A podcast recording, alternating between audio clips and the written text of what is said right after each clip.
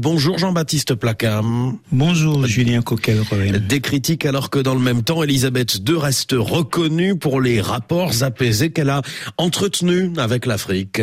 De nombreux peuples africains ont enfoui dans leur mémoire collective des blessures de répression et autres brutalités infligées par la colonisation britannique ou autre.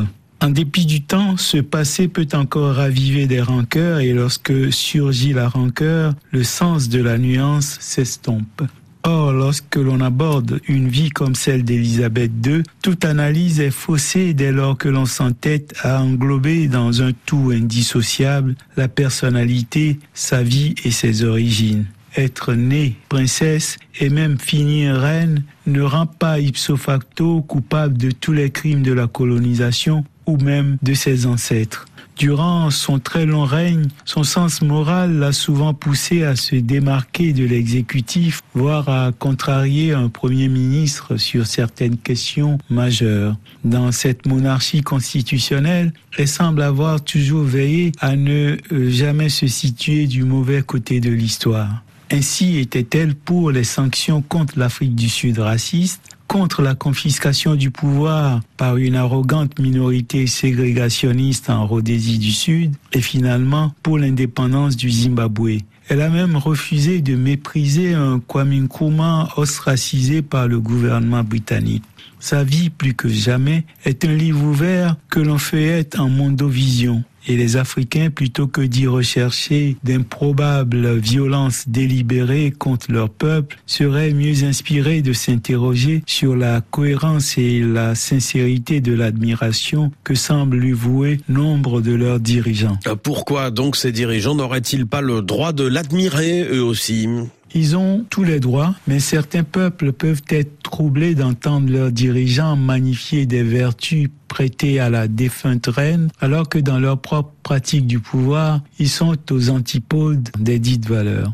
Avant d'être aimée du monde, Élisabeth II a su se faire aimer de son peuple notamment par son dévouement, son souci des autres et sa capacité à rester dans les limites de ses prérogatives constitutionnelles car il y a des limites même au pouvoir d'une reine. Et c'est sur l'observation scrupuleuse de ces limites que se fondent de manière durable la liberté et la démocratie.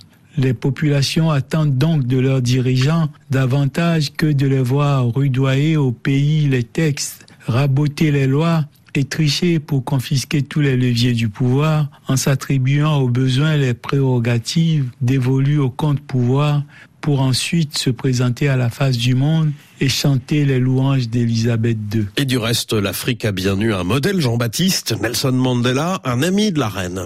Oui, et certains dirigeants africains quémandaient presque ces visites et en ont parfois obtenu. Mais souvent, c'était juste pour profiter de son aura sans chercher à s'en inspirer dans une saine émulation. Combien de Mandela, même approximatif, l'Afrique a-t-elle produit depuis 1990 Combien de dirigeants peuvent se prévaloir de l'intégrité de cet homme, de son esprit de sacrifice, de son sens de l'intérêt général et de toutes ces valeurs qui justifient que le monde aujourd'hui pleure Elisabeth II comme il pleure encore Mandela, tandis que d'autres, à peine engloutis par la terre, sont effacés oublié pour l'éternité. Jean-Baptiste Placa, votre regard sur l'actualité chaque samedi. Merci beaucoup.